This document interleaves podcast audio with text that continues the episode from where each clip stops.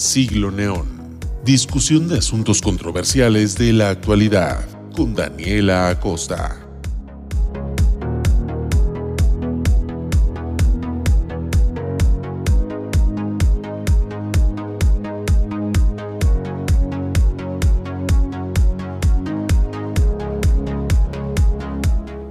Hola, muy buenas tardes. Estamos a jueves 9 de julio, ya son las 7 en punto. Por fin tenemos un programa más aquí en Siglo Neón. Como ya saben y como ya he distribuido la información por todas las redes sociales, es una nueva temporada la que vamos a tratar el día de hoy y estoy muy muy emocionada realmente. Creo que hay muchísimo de dónde indagar, obviamente, o sea, esto se va a tratar de pura historia y no solo de México, sino va a ser historia de todos lados pero por el momento pues vamos acatando ciertos eventos históricos que yo creo que son fundamentales y que a mí me interesan mucho en lo personal. Ahorita, por ejemplo, este, ya he tenido la oportunidad de conversar con varias personas que me van a ayudar a través de estos programas y que me van a contribuir con la información que ellos tienen, con lo que ellos saben también. Entonces, déjenme les presumo que pues en un programa futuro vamos a hablar de Pancho Villa, en otro vamos a hablar de la decena trágica. Eh, en este, el día de hoy, será uno un poco controversial, la verdad, y está un poco tremendo también, pero a nosotros nos gusta ese tipo de temas, ¿no? Y más si son históricos. Este tema será la segunda intervención francesa.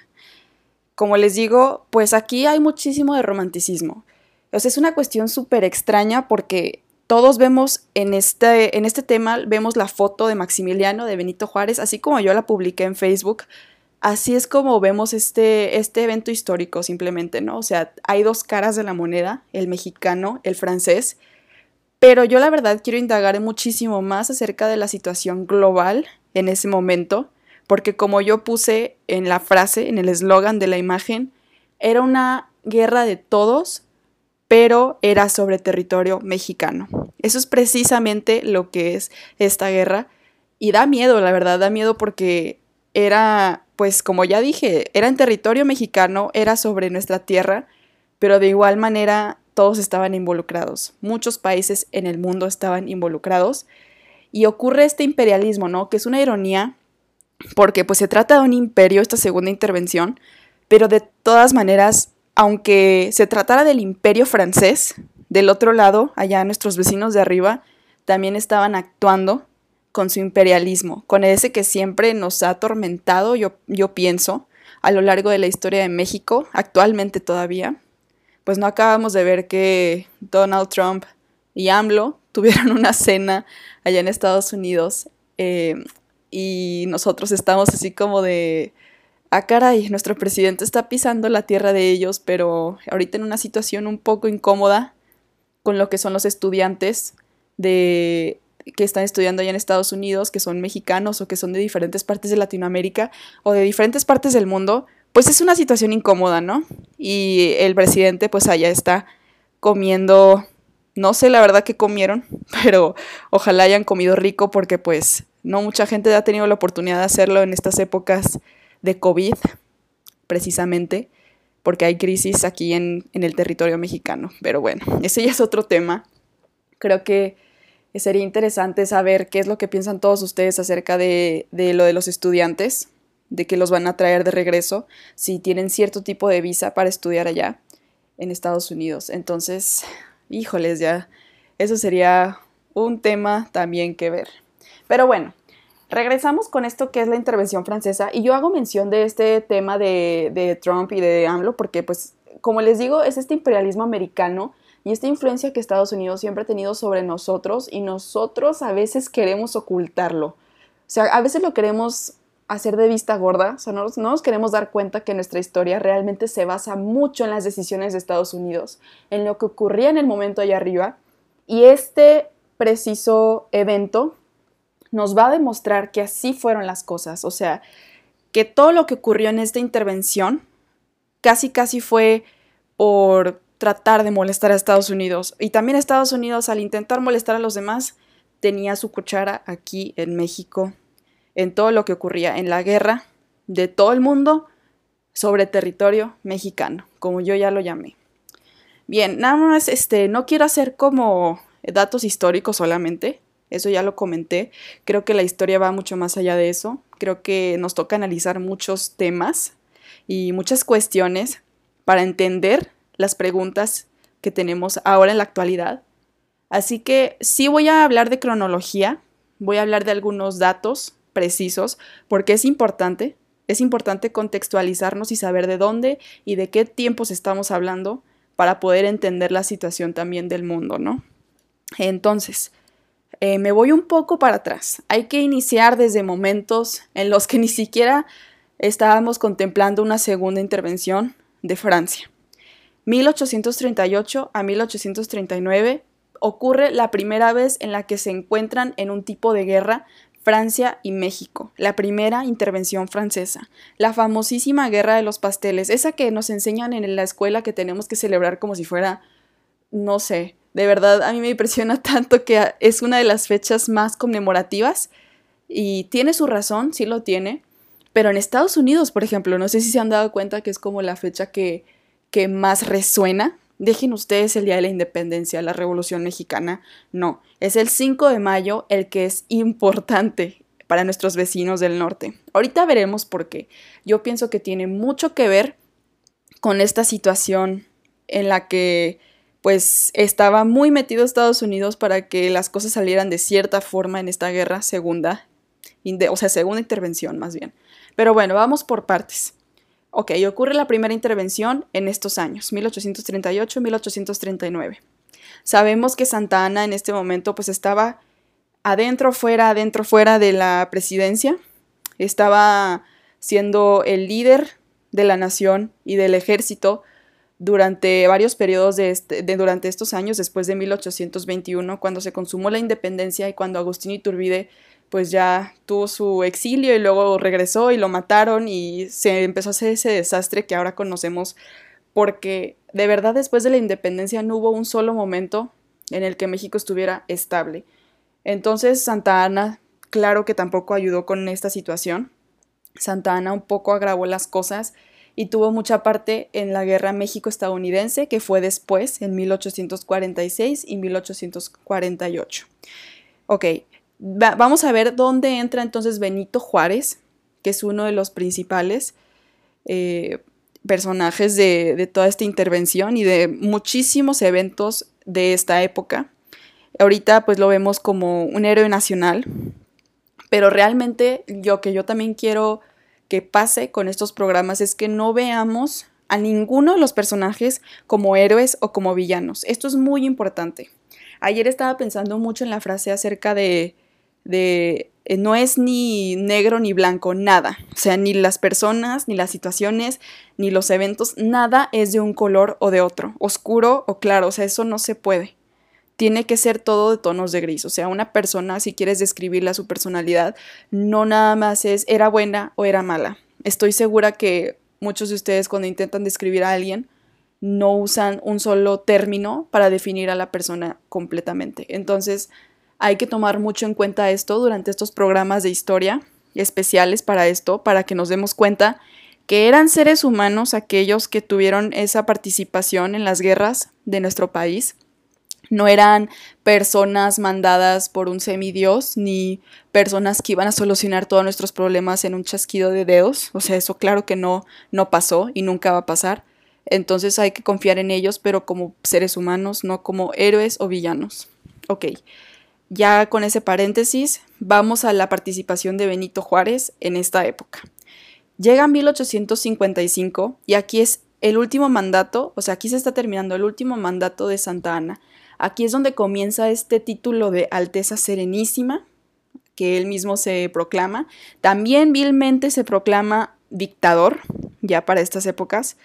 Y pues finalmente ya era la última vez que él tenía su posición en el gobierno pero fue la peor. O sea, esta ocasión fue en la que empezó a poner impuestos, empezó a llamarse como ustedes ya escucharon, o sea, Su Alteza Serenísima, o sea, un, un nombre y un título que pues ya era demasiado para un líder en nuestra nación que se supone que había peleado por una república desde la independencia. Entonces Pues sí, aquí nos encontramos muchas paradojas, ¿no? Al principio de todo esto. Simplemente que el objetivo siempre fue la república, pero al final, durante estos años después de la consumación de la independencia, no fue nada de república, fue todo de ironías, paradojas, peleas y hambre de poder. Claro. Ok, en 1855 los liberales derrocan a Santa Ana Cabe decir que aquí hay un dato muy importante. Santana va a Oaxaca a buscar refuerzos para la guerra México-estadounidense y para todo lo que está ocurriendo alrededor, o sea, entre Estados Unidos y México. Entonces va a buscar más refuerzos y va a ver cómo está la situación allá abajo en el sur.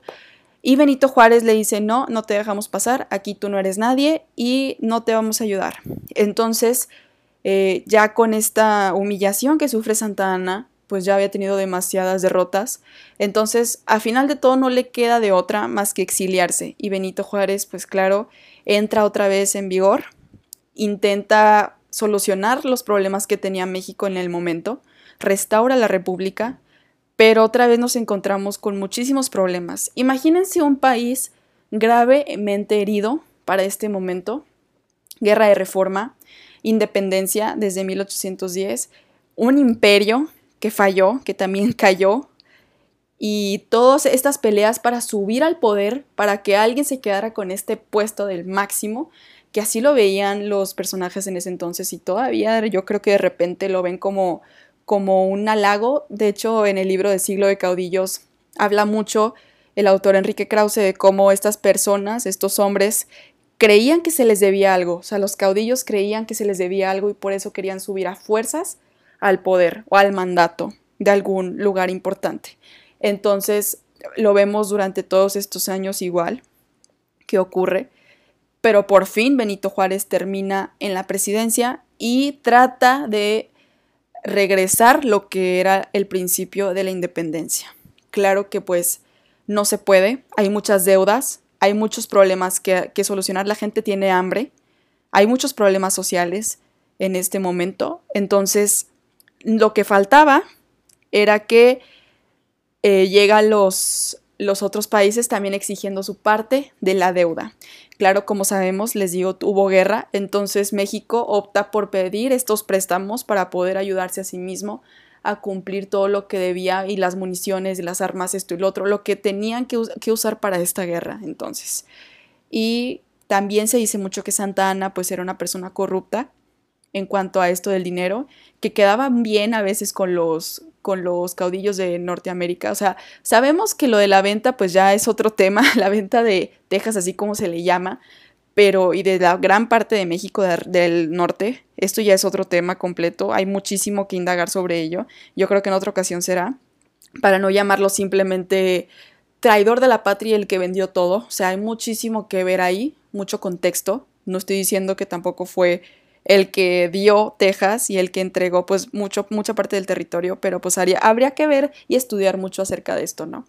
Pero en fin, entonces, este, por esto mismo también se queda muy endeudado Santa Ana, o sea, México, a su nombre se queda endeudado. Entonces, eh, por esto mismo es donde la guerra, o sea, de secesión también arriba está ocurriendo en Estados Unidos, que es la guerra civil. Y existe esta parte que es muy interesante también, la doctrina de Monroe, estoy seguro que muchos la han escuchado, que es como un tipo de intervención que promete Estados Unidos si algún país latinoamericano se ven problemas con otro país europeo, para evitar el colonialismo, para evitar, y evitar también las invasiones, etc. Entonces, Estados Unidos, claro que entra en este terror desde hace mucho tiempo por el hecho de que pues, fue invadido y que Europa llegó como sin nada a toda América. Entonces, existe esta doctrina de Monroe que declara que va a ayudar a los países latinoamericanos si, si se ve como en aras de invadir algún país europeo. Entonces, como, perdón, como hay guerra civil en Estados Unidos, esto no se puede. O sea, no pueden ayudar a México porque tiene sus propios problemas y aquí se rompe la doctrina de Monroe. Y es un momento muy difícil para México porque pues tal vez contaban con esta ayuda, contaban a que pues si existía este tipo de ejército tripartita que llegaba a entrar a, Veracruz o llegaba a ponerse en, los, en el mar eh, enfrente del puerto de Veracruz, pues sí los iban a ayudar, pero pues no había opción de esto. Esto ya ni siquiera era una opción, como les digo. Entonces, eh, para estas deudas, Benito Juárez se da cuenta que no puede entregar todo este dinero, no puede pagarla. México necesita más ahorita que en cualquier otro momento, así que crea la ley de suspensión, en donde pues lo que se tenía que pagar, lo que se debía, eran 82 millones de pesos en la época. Sabemos que eso, pues si ahorita es mucho, en ese momento era muchísimo más. O sea, no había oportunidad de que en, en, un corto plazo pudieran pagar esto, aparte por los problemas que ya había en México. Entonces, del otro lado del mundo, en Europa, más bien, existe esto que se llama Convención de Londres. ¿Y quiénes lo crean? La reina Victoria Napoleón III e Isabel II de España. Formaron esta alianza que conocemos la tripartita. Así que en diciembre de 1861 comienza el bloqueo en Jalapa y Orizaba. ¿Esto qué significa para México? Pues que este puerto era muy importante para la economía, para el comercio, y, bloquean completamente esta parte para que México ya ni siquiera tenga oportunidad de ese lado. Tiene que pagar sí o sí para el ejército tripartita, así es. Entonces, ¿qué ocurre después de esto? Sabemos que si esta es una intervención francesa, pues aquí no quedaron España e Inglaterra. Tal vez optaron por otra opción y sí, así fue.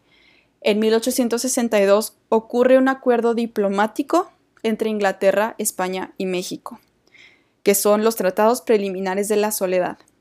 Y miren, este, mucho de lo que voy a decir hoy se basa en lo que es el libro de Secreto Maximiliano de Leopoldo Mendiví López y también del documental de Patria de, Benito, de Benito Taibo II, que está en Netflix. Por si lo quieren ver también está muy interesante. Es un libro también, de hecho lo quería pedir pero no me alcanzó los créditos de Amazon y pues ya ven esta situación de la pandemia, pues sí ha sido complicado, pero claro que lo quiero leer. Eh, bueno, el, hecho es que este autor, Leopoldo Mendivil, del que ahorita voy a mencionar para esta parte del acuerdo diplomático, pues tiene una teoría que sí es muy respetable acerca de lo que les digo del imperialismo de, de Estados Unidos, aparte de que él hace una mención sobre por qué es que se fueron estos países, o sea, España y, y Inglaterra, o sea, porque no es nada más así que perdonaron. De hecho, la deuda era mucho más grande para España y para Inglaterra que para Francia. O sea, para Francia eran dos millones y el resto era para las otras dos potencias, imagínense. Y los que se enojaron y los que entraron, como nos hacen ver en la historia, fueron los franceses. O sea, es algo que ni siquiera tiene sentido ahorita, pero él tiene esta opinión acerca de ello. Dice que el hoy reverenciado héroe nacional mexicano Manuel Doblado fue el que hizo este acuerdo acerca del negocio que iban, iban a tener los ingleses y los españoles con México para que se fueran los barcos. Entonces, lo que estaban pidiendo, hace cuenta, era que si no cubrían cierto tipo de deuda los americanos con los países europeos, México iba a tener que entregar cierta parte del territorio que era, creo, San Luis Potosí, y no estoy segura que otro lugar, que otro estado, otro territorio, iban a tener que entregar esta parte para, para operaciones de comercio hacia España e Inglaterra. Entonces imagínense, por eso hago mención acerca de la guerra de todos en este territorio mexicano. Tenía ya desde ahí que ver algo con Estados Unidos, pero ya sabemos que la intervención entonces no ocurre de parte de esas dos potencias, pero sí ocurre de parte de Francia. Entonces, ¿esto qué significa? Pues al mismo tiempo, ya habíamos comentado, Estados Unidos está muy inestable. Los conservadores y los franceses se establecen aquí en México para una monarquía. Ven esta situación arriba del, vecino del norte, los conservadores de aquí de México y los franceses que buscan pues tener contacto más cercano con lo que estaba ocurriendo en Estados Unidos para poder crear algo o lograr algo para que se deshiciera un poco de la potencia que es Estados Unidos en esta época, entonces se establecen aquí para monarquía. Y los conservadores mexicanos, pues, ¿qué tenían de interés aquí? Pues muchísimo. ellos iban a conservar sus privilegios, la iglesia, todo esto que conocemos ya de los conservadores en, esta, en estos tiempos tan remarcables por esta situación católica en México, pues tenían mucho que ganar, la verdad, si es que las cosas se, se establecían en una monarquía, y más si era con Francia. Entonces, bueno, los franceses también tenían muchas de ganar con el comercio de México, o sea, con todo el Caribe, con los países latinoamericanos en general. Y también, pues en esto que se va estableciendo en México, también busca la oportunidad para tener esta hegemonía global. Ya sabemos que eran épocas de la corona, o sea, como dice Paco Ignacio Taibo, es una época en la que de verdad era una enfermedad el querer la corona. O sea, era como un virus, literalmente. O sea, todos querían coronas, todos querían emperadores, todos querían serlo, tener este poder de emperadores. O sea, nos daremos cuenta después ya en otras pláticas que tendremos, por ejemplo, como en Rusia. Me ha interesado mucho últimamente la familia Romanov. Estoy leyendo Las Hermanas Romanov de Helen Rapaport. Y entonces vamos a ver que sí es cierto. O sea, el siglo XIX está lleno de esta ambición del, del, del imperio no estoy segura por qué. Sería interesante mucho, o sea, sería muy interesante más bien analizar esta parte, o sea, por qué el mundo estuvo obsesionado tanto tiempo con los imperios. Sé que era la manera más fácil en la que pues los emperadores tenían todas las riquezas y dejaban al pueblo casi miserable, entonces hay que verlo, hay que ver por otros lados del mundo también cómo funcionó todo esto. Y bueno, siguiendo a el otro año, 1862, comienza la invasión. Aquí es donde ocurre la legendaria batalla de Puebla. Lo que sí es que, bueno, entran los franceses por el puerto de Veracruz, así como si fuera su casa, entramos y nos acomodamos, ¿no? Pero lo que nos esperan es que haya un contraataque de parte de este general muy famoso, Ignacio Zaragoza, en Puebla, que ya está preparado para para dar este ataque hacia los franceses, pero nadie se lo esperaba. O sea, fue subestimado, la verdad, lo que los mexicanos podían hacer. Algo que me gusta mucho que dice Paco Ignacio Taibo es, una cosa es tener el mejor ejército del mundo y la otra es ponerlo en México. Eso se me hace muy, muy bonito, o sea, como que te lleva a pensar mucho acerca de este idealismo que ya tenemos metido en la cabeza de, cómo somos los mexicanos o sea, ya hasta nuestro himno nacional lo, lo, lo repite, lo reitera, quiénes somos ante una invasión, ante una probable guerra, que somos de todas uñas y dientes para defender la bandera, para defender nuestra nación, que realmente pues ojalá viéramos un poco más de este sentimiento. Yo pienso que no es enteramente así en México. Creo que muchos nos dejamos llevar por este, esta influencia de todos lados, más de Estados Unidos, y queremos lo que otros tienen, pero no sabemos lo que tenemos enfrente. Igual. Bueno, ocurre esta batalla de Puebla. ¿Y por qué Estados Unidos lo celebra tanto entonces? O sea, yo me hago esta pregunta desde, desde que empezó la pandemia. Recuerdo que platicábamos mi papá, eh, su esposa y yo acerca de, de este tema, de por qué los estadounidenses tienen tanto afán de celebrar este día, hasta que yo pues empecé a leer este libro de Secreto Maximiliano y me di cuenta que probablemente la respuesta es muy, muy fácil y está ahí enfrente de nuestras narices. Lo que pasa es que, pues sabemos que, bueno, todavía no lo sabemos, todavía no lo platicamos como tal, pero aquí les va ya de una vez todo lo que es importante acerca de Estados Unidos en esta intervención, o sea, su real papel. Ok, Estados Unidos está en guerra civil, lo sabemos. La parte del sur busca ser esclavista, todavía la parte del norte busca abolir esto completamente.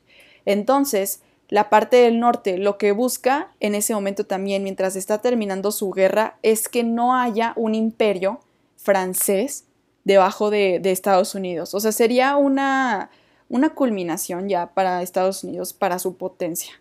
Entonces, lo que hace el norte es ayudar a Benito Juárez y a todos los liberales para las armas, municiones, cañones, etcétera, lo que necesiten ya cuando se va terminando la guerra para que estos puedan triunfar sobre el imperio y sobre Francia y que no tengan un problema más a la cuenta, ¿saben? O sea, Estados Unidos también ya había pasado mucho por sus problemas, por sus situaciones, conflictos. ¿Para qué quieren otro problema más? A la cuenta. Mejor así, lo dejamos por la paz y que Benito Juárez gane y pueda fundar una república, ahora sí como se debe, para tener una república abajo de nosotros y no tener un imperio de una potencia de Europa. O sea, en ese momento era lo más temido de Estados Unidos, yo pienso. Entonces, por esto mismo, a lo que vamos es que el sur de Estados Unidos parece que ayuda a lo que son los conservadores, a lo que son los franceses. O sea, se mandan voluntarios del sur, se manda, pues sí, personas para que ayuden a esta causa, a los conservadores, al imperio. Pero como tal, déjenme les digo que yo la verdad creía que esta historia era muy alocada. O sea, yo la verdad no sabía qué pensar acerca de ello y cuando leí este libro pensé que pues era una ficción completa. Pero en realidad eh, busqué mucho ayer de pues, de este tema, ¿no? O sea, de la participación de Estados Unidos, la real, sobre lo que es la intervención francesa. Entonces encontré a un general que se llama, déjenme les digo bien el nombre, porque Hermann Sturm. Ok, Hermann Sturm es uno de los que dio muchísimo dinero para las armas de Benito Juárez. Y en ese momento estaba pues platicando de este tema con Ulysses Grant, que después fue presidente. Y de hecho hay, hay, este, hay datos y hay archivos acerca de este personaje de Herman Storm, que fue el que financió muchísimo de la guerra de Benito Juárez. Y aparte, después lo mandaron a la fregada, o sea, no, no le dieron el dinero que le correspondía y lo dejaron en deuda. Y aparte hay un libro que también se llama México, bueno, más bien, se llama Herman Sturm contra la República de México o sea, se llama así en inglés y de hecho no es muy fácil de encontrar. Lo encontré en Amazon, pero igual no había tantos libros en stock, o sea, no había eh, producto. Creo que había solo uno y te lo mandaban de Estados Unidos, o sea, es como un libro raro de historia. Entonces aquí hay muchas cosas curiosas, ¿no? Y aparte el mismo autor de Secreto Maximiliano, Leopoldo Mendivi López, dice acerca de cómo, o sea, al principio de la historia del libro, dice acerca de cómo nos han educado con una historia muy lineal y muy igual cada año y cada generación. O sea, no es diferente a lo que a lo que siempre nos han enseñado y él planea pues poner allí a o sea, exponer lo que realmente ocurrió con Estados Unidos. Entonces, estos personajes que salen de repente, que pues bueno, por ejemplo, Grant, Ulises Grant, sabemos que fue presidente, que fue uno de los peores, según los récords en, en, Estados Unidos, o sea, fue un buen general, pero fue uno de los peores, estaba muy involucrado en esto de, de la intervención francesa. Entonces, yo pienso, yo le decía a las personas con las que he platicado de este tema, de la batalla de Puebla, yo pienso que realmente pues la situación y el hecho de por qué Estados Unidos celebra tanto esto, uno tiene que ver porque tal vez en el pasado era como el primer triunfo, o sea, fue la primera batalla que, en la que triunfó México contra Francia. Entonces, este, pues fue la amazonada, obviamente, y en Estados Unidos también era pues un triunfo, o sea, era los que ganaron, que fueron los del norte, ya saben, cuentan la historia, los que ganan siempre, entonces los que ganan del norte de Estados Unidos lo ven como lo máximo para esta intervención. Entonces, imagínense, pues se va quedando en generación a generación y vamos viendo que Estados Unidos tiene este afán de celebrar cada 5 de mayo como si fuera la única fecha nacional que nosotros celebráramos, que realmente no es así, casi pasa desapercibido aquí, porque pues decía mi papá, pues es que qué otra nación está dispuesta o hace esto como nosotros, o sea, que celebramos una batalla que ganamos. Claro que se le debe el respeto a Ignacio Zaragoza, y a los que participaron. De hecho, Porfirio Díaz estuvo muy involucrado en esta batalla de Puebla y a eso iba, que creo que la segunda razón por la que se celebra tanto ahí en Estados Unidos eh, esta batalla de Puebla es porque Porfirio Díaz, como participó aquí y pues fue triunfante, eh, él pues duró 30 años en el poder, lo sabemos, ¿no? Y con estos 30 años, él hizo relaciones muy contundentes y buenas con los vecinos norteamericanos. Entonces imagínense, o sea, este Porfirio Díaz de hecho hacía también una fiesta cada 5 de mayo cuando él estaba en el poder, porque pues era algo que él conmemoraba muchísimo por ser parte de, sus triunfos, de su gloria, Entonces ahí van dos razones por las que yo pienso y parece ser que la batalla de Puebla es celebrada con tanto fulgor en Estados Unidos. Por si alguien traía esa duda, la verdad es que se me hace súper curioso que esto ocurra, o sea, se, les olvida que existen otras fechas y, y 5 de mayo es wow, o sea, tacos y, sombreros y lo que pues saben del estereotipo mexicano, ¿no? Bueno, pasemos. Eh, también si quieren saber un poco, que a mí se me hizo muy interesante a este tema, o sea, eh, la batalla de Puebla fue hecha en un narco. A lo que me refiero es que el ejército fue alineado como si fuera un narco y fue ataque, choque, ataque, choque.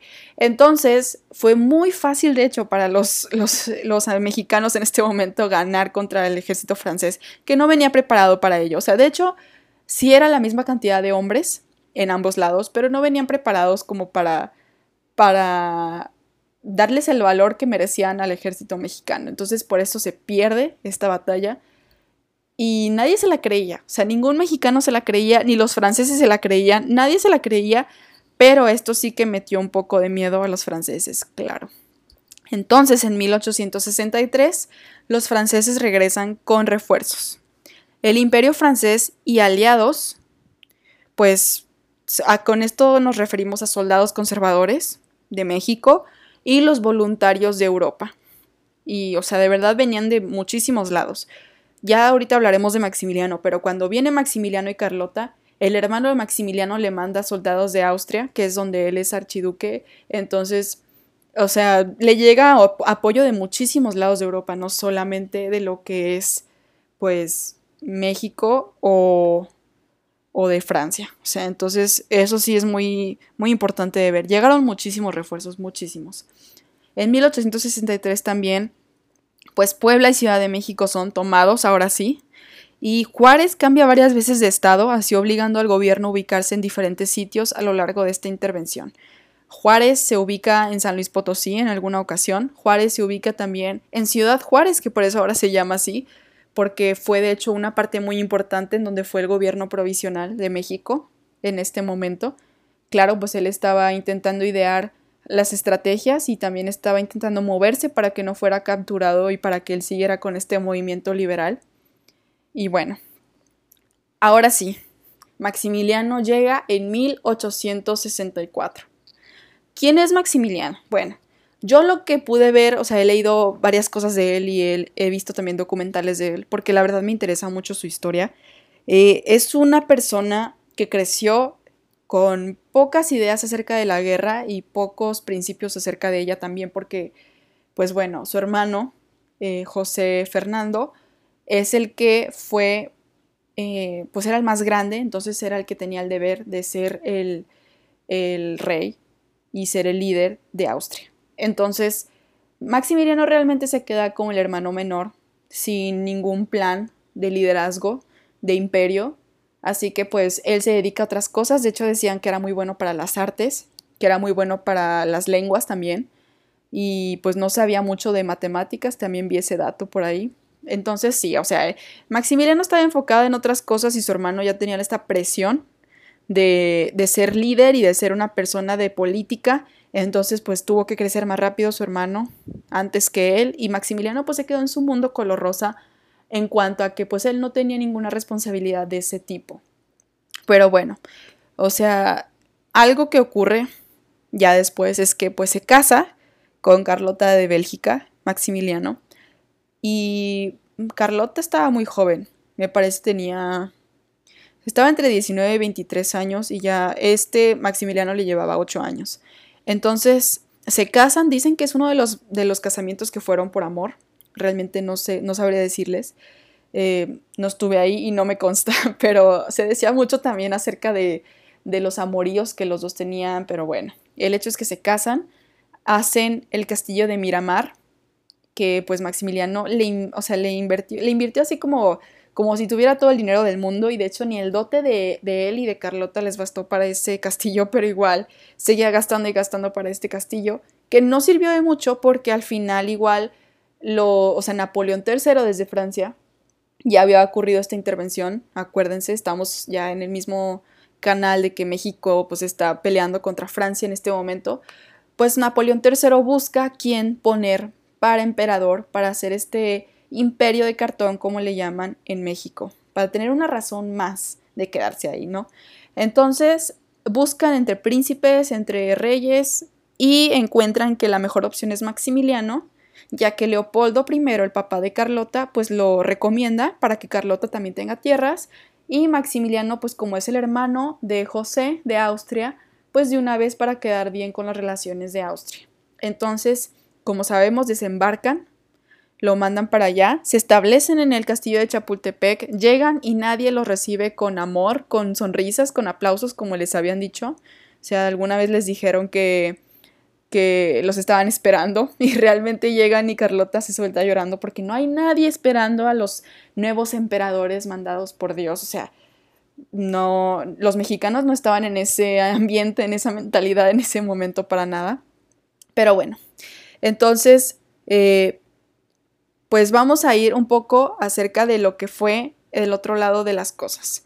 1865, como ya les dije, la ciudad Juárez pues es, es donde está el gobierno provisional y también se acaba la guerra de secesión en Estados Unidos. ¿Esto qué quiere decir? Estados Unidos ya está dispuesto a ayudar a México no tanto, porque pues sí hay muchos, muchos gastos de guerra allá arriba, pero de todas maneras ya está dispuesto a ayudar muchísimo más a México, o sea, a Benito Juárez, porque los que ganan son los del norte.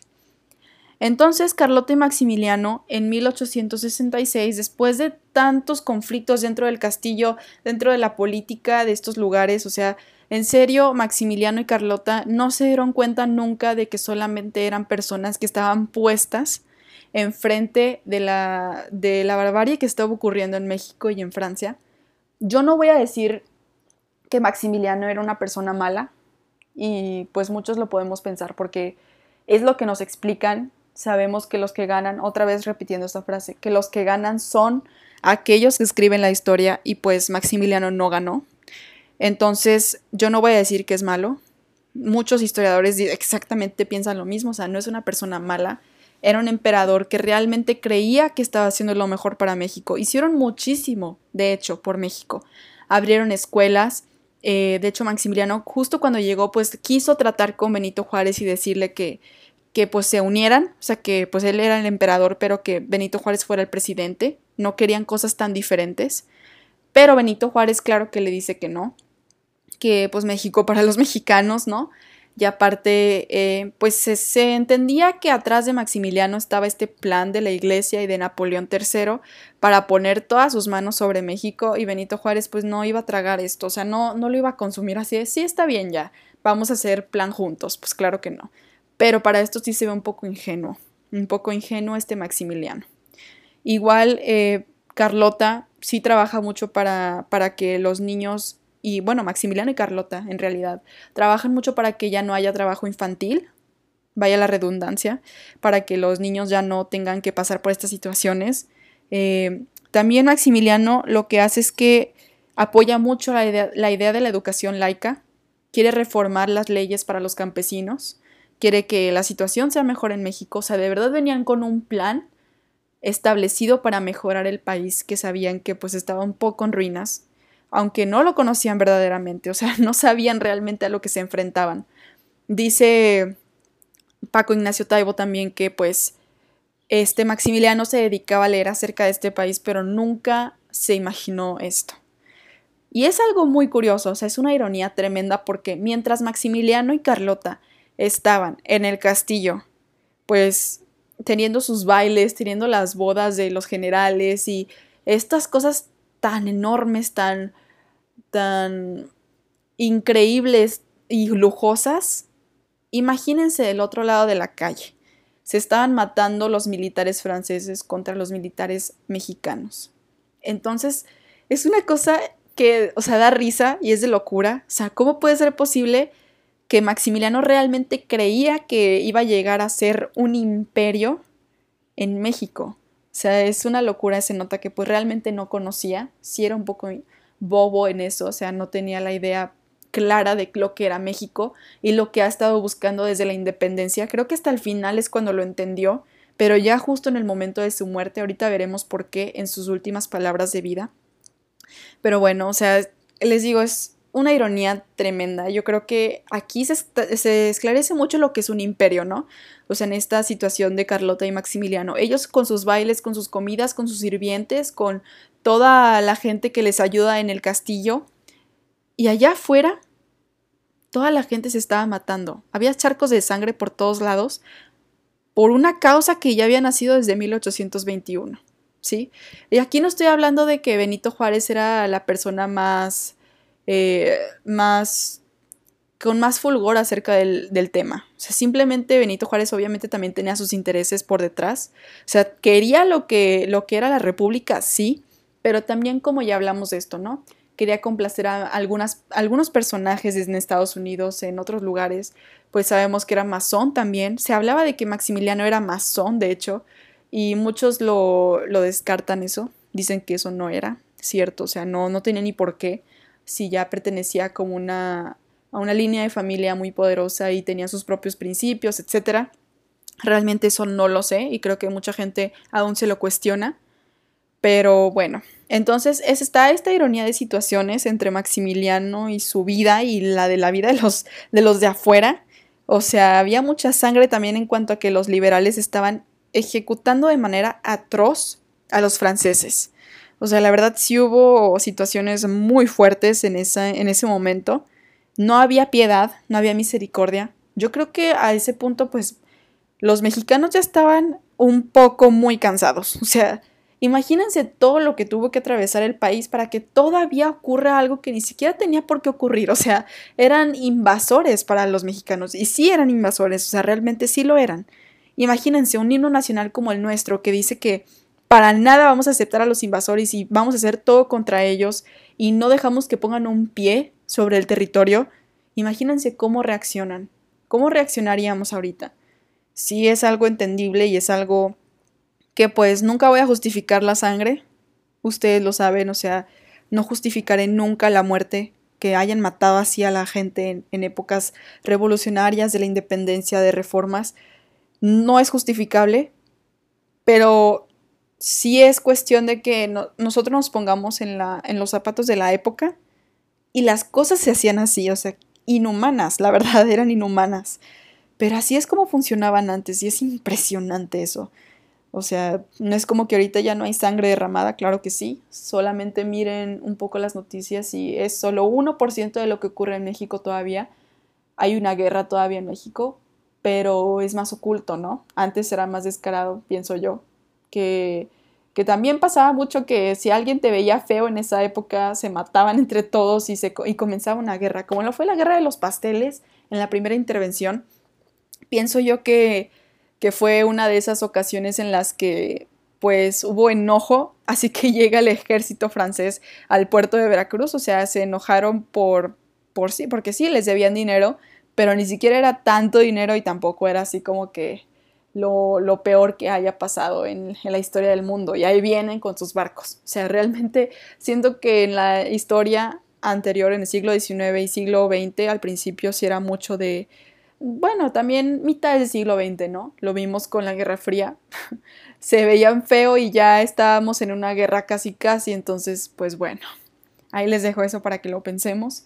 Tal vez no hemos cambiado mucho a lo largo de los años y eso que esto fue hace pues casi 200 años, o sea, 150. Híjoles, de verdad, qué pena. Pero bueno, ya lo último que, les quiero compartir son las palabras últimas de Maximiliano. Ok, se las voy a, les voy a decir lo que dice y ya después lo comento de nuevo. Ok, dice, perdono a todos y pido a todos que me perdonen y que mi sangre que está a punto de ser vertida, se derrame para el bien de este país. Voy a morir por una causa justa, la de la independencia y libertad de México. Que mi sangre selle las desgracias de mi nueva patria. ¡Viva México! Esto fue lo último que Maximiliano dijo antes de morir, antes de que fuera fusilado, junto con eh, Miramón y, y el doctor, que también lo acompañaba.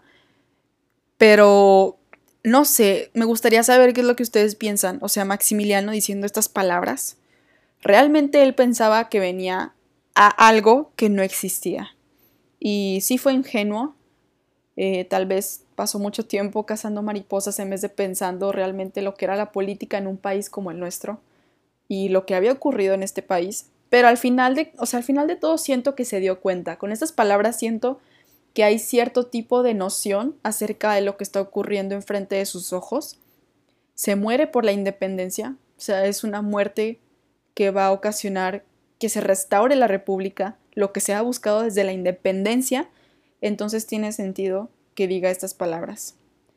Benito Juárez ante esto es un, es un caso, se me hace algo súper extraño, porque hay registro de cómo él, bueno, no cuidaron bien el cuerpo de Maximiliano ya una vez que fue, que fue asesinado, pues no lo cuidaron bien. Y de hecho era uno de sus deseos que su mamá pudiera verlo y reconocerlo, para que, o sea, un Habsburgo nunca en la vida iba a morir sin ser reconocido y sin estar en un estado, pues, digno. Entonces, de hecho, hay este rumor de que se mete pañuelos en el pecho para que la sangre sea absorbida y se pueda ver mejor él, ya muerto.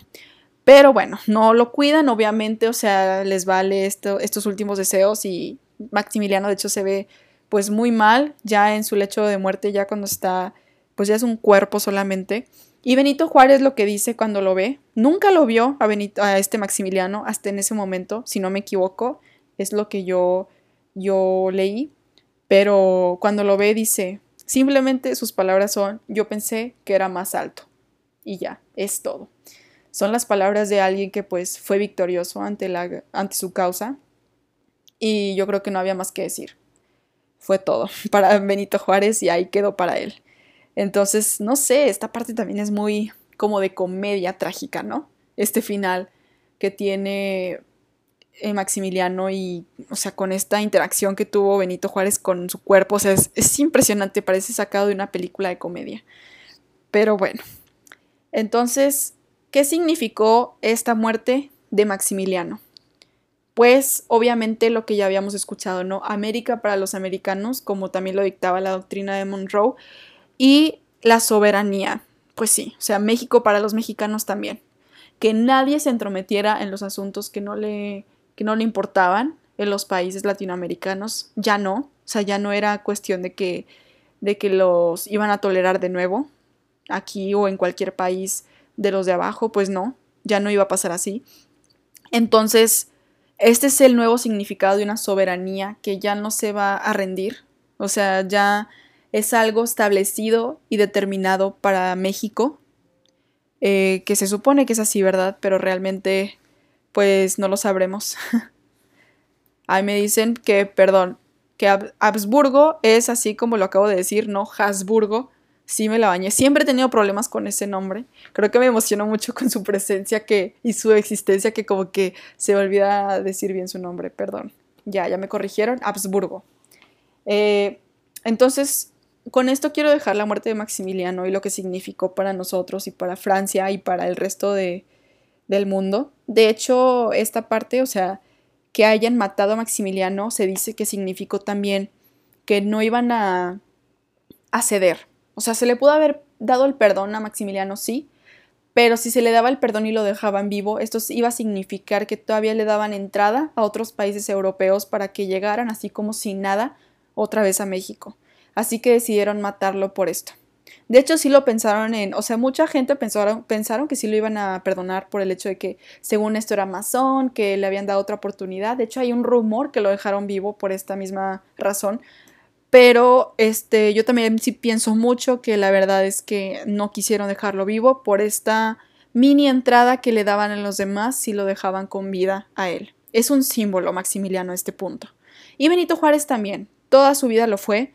En todo momento de su época de, reforma, de intervención, fue un símbolo. Es lo que dice Paco Ignacio Taibo también. Una persona que pues si iba en la carroza o en el carro a través de México, cuando empezó a establecer su gobierno provisional en diferentes ciudades, pues significaba que todavía existía esta esperanza de la República cuando Benito Juárez estaba ahí. Era un símbolo de la República, de eso que se había peleado tanto tiempo. Entonces, ya por último, esto ya es de la película, del documental de Patria, de este que les digo. Yo creo que el libro está igual de bueno, la verdad disfruto mucho de ese documental, lo he visto tantas veces, me gusta cómo lo explica Paco Ignacio. No soy muy fan de este señor, o sea, por ser la persona que es, pero sus libros, la verdad, pues sí, sí tienen sus datos, la verdad el señor sabe sus datos y ha estudiado, entonces sí me gusta esa parte histórica de él, pero pues sí he escuchado que con esto de que iba a ser el el, que iba a manejar el fondo de la cultura económica y no sé qué, que dijo unas palabras un poco indecorosas y cosas, y esas cosas pues, y la verdad es que ahí sí no, no, no apoyo su persona, pero, pero sí me gustan sus obras pues. Entonces me gusta cómo explica este documental y cómo va a las diferentes ciudades que están involucradas en esta historia, porque, o sea, no solamente es Ciudad de México, Juárez, o sea, está también incluida Guadalajara, pues ya sabemos que Veracruz, que está también Puebla, o sea, todo, hay muchísimas ciudades y estados que están involucrados, entonces está muy padre que él va viajando alrededor de estas ciudades y va contando lo que va pasando, pero yendo precisamente a las ruinas o a los lugares en donde ocurrió verdaderamente. Entonces, antes de que les diga esta escena, o sea, lo que es un, un poema de Guillermo Prieto, que es un liberal y escritor y novelista en la época, eh, le hace mención Paco Ignacio en su documental. Antes de decirles esta frase o este poema, pues déjenme también les comento que en esta guerra, como ya vimos que también estaba Porfirio Díaz involucrado, que después pues se armó otro desastre por este por esto, por este señor y también Lerdo de Tejada y Benito Juárez en conjunto, entonces ya sabemos que esa es otra parte de la historia que le sigue, pues también estaban involucradas personas que tomaron mucha posición en la revolución como Bernardo Reyes. De hecho, en, la, en el libro de Secreto Maximiliano sale Bernardo Reyes como, como un niño, sale un pasaje, yo creo que es ficticio, pero sale como este símbolo, o sea, yo creo, y es un niño y le matan a la mamá. O sea, los franceses le matan a la mamá. Y luego sale un poquito más grande en el juicio de Maximiliano y declara que eh, Maximiliano fue el que se quería quería que lo fusilaran en un momento dado, pero pues se rindieron ante, o sea, los que estaban con Maximiliano se rindieron para que esto no ocurriera, porque pensaron que les iban a dar el perdón, pero pues aquí está testificando este Bernardo Reyes en esta parte. Son símbolos, yo creo. Símbolos de que, pues la historia, como ya dijimos, no son eventos aislados. Entonces, bueno, nada más quería decir eso.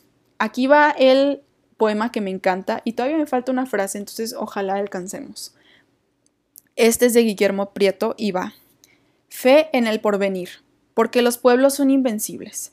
Si se toma un fuerte, quedarán los otros fuertes. Los claustros, los cementerios, los patios, las torres de las iglesias, las celdas. En cada pieza se hace un castillo. En cada puerta una muralla. Después, todas las aldeas. Y si esto se perdiera, las cavernas, las montañas, y cuando todo ello se haya perdido, tendremos todavía por patria las tumbas y por sudario, nuestra divina bandera hecha jirones.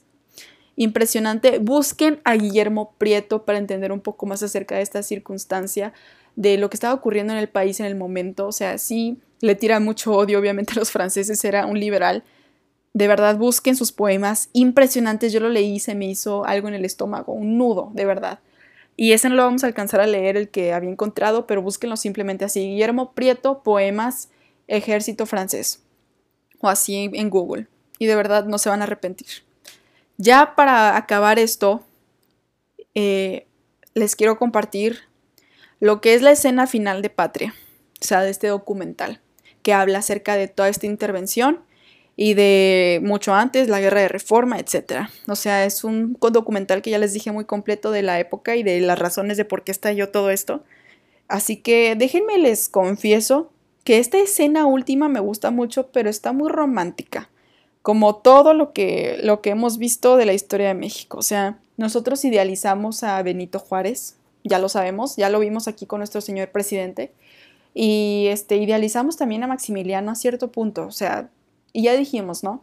No son ni blanco ni negro, son grises, tonos de grises, son personas. No podemos hacerlos nuestros símbolos de, patria, nuestros símbolos de, de amor, de paz, de libertad. Tenemos que indagar y tenemos que conocer. No podemos cometer ese error de, de hacerlos las personas más puras y, y santificarlos como si fueran esas personas que salvaron México en su entereza, porque no es así.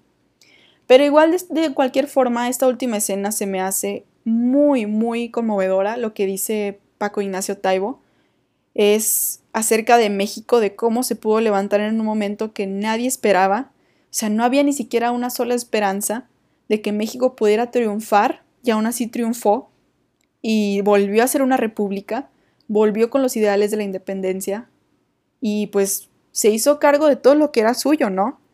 Aquí les va la última frase. En serio, escúchenla con mucha atención. Me encanta y se me hace muy importante recordar esto siempre que podamos. Va así. Y pensar que en este país tan desfavorecido de la mano de Dios fue capaz de levantar el milagro mexicano que llamaremos revolución liberal. Todos los peros, todos los malditos peros estaban en contra. Estaban todas las condiciones desfavorables. País desestructurado, sin dinero, sin recursos, sin desarrollo, sin carreteras, dominado por mafias clericales, militares y agiotistas. Despacharse a un dictador como Santana, que era del todo poder, levantar una constitución liberal ardorosa, llena de pensamientos sanos, de bondad, de llamado a la humanidad. Enfrentar los asesinatos de la guerra de reforma, la invasión de repente tripartita. Los poderes más importantes coloniales del planeta poniendo pie aquí, con centenares de barcos en Veracruz. Una guerra contra el mejor ejército del mundo, que les echa encima sesenta y tantos mil hombres a lo largo de cuatro años. Un imperio de cartón rodeado de serviles, lacayos traidores. ¿Por qué un país en esas condiciones produce un milagro como este? Y la única respuesta es que había una generación que asumió el hartazgo de la población del país, que se asumió intelectualmente, que dijo, nosotros somos la diferencia, que creó una estructura de valores espectacular, dignidad, honestidad, valor, hasta locura, y que levantó, básicamente, una idea de patria. Y yo sé que la palabra está quemada, desgastada, baboseada, por la demagogia oficial en países como los nuestros. Pero ¿alguien tiene una explicación mejor? Alguien que me explique. ¿Cómo se levanta un país ante todos los imposibles? Todos. Y les gana. Ese es el final. Y, wow, en serio, cada vez que la leo, que la escucho, siento mariposas, de esas que cazaba Habsburgo, en el estómago, en serio.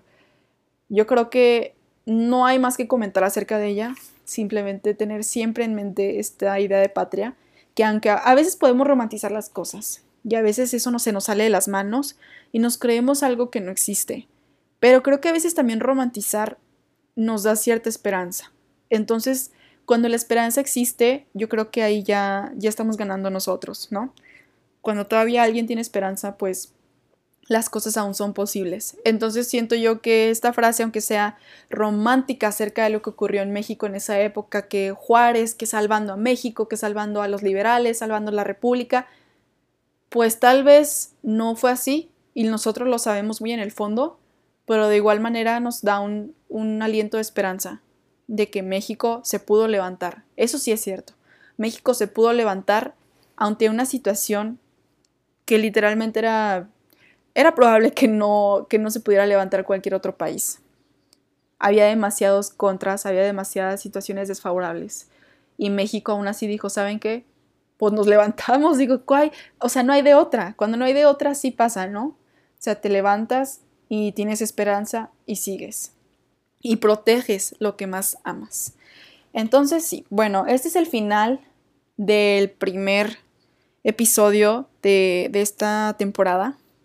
La verdad disfruto mucho hacer este tipo de programas, siento que podemos analizar muchísimo de nuestro presente y creo que es muy importante que sepamos, o sea, de dónde venimos nosotros, de dónde viene nuestra personalidad, o sea, en serio creo que México es como un organismo y alguna vez lo mencioné en el primer programa de, de la vida, creo que lo mencioné, México es como una persona, lo podemos ver así, tiene su pasado y tiene muchísimas características y cuando quieres que esa persona sea amada, o sea, México sea amado, tienes que conocer todo lo que es.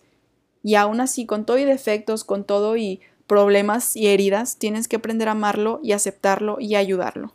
Solo así, o sea, amándolo y aceptándolo más bien es como lo puedes ayudar. Entonces, esta es la idea, que analicemos todo lo que se nos ha puesto enfrente de nosotros en la historia. Y entonces nos veremos pronto. Muchas gracias por escuchar. Siglo Neón ha llegado a su fin. Te esperamos en el siguiente episodio. Muchas gracias por tu compañía. Hasta pronto.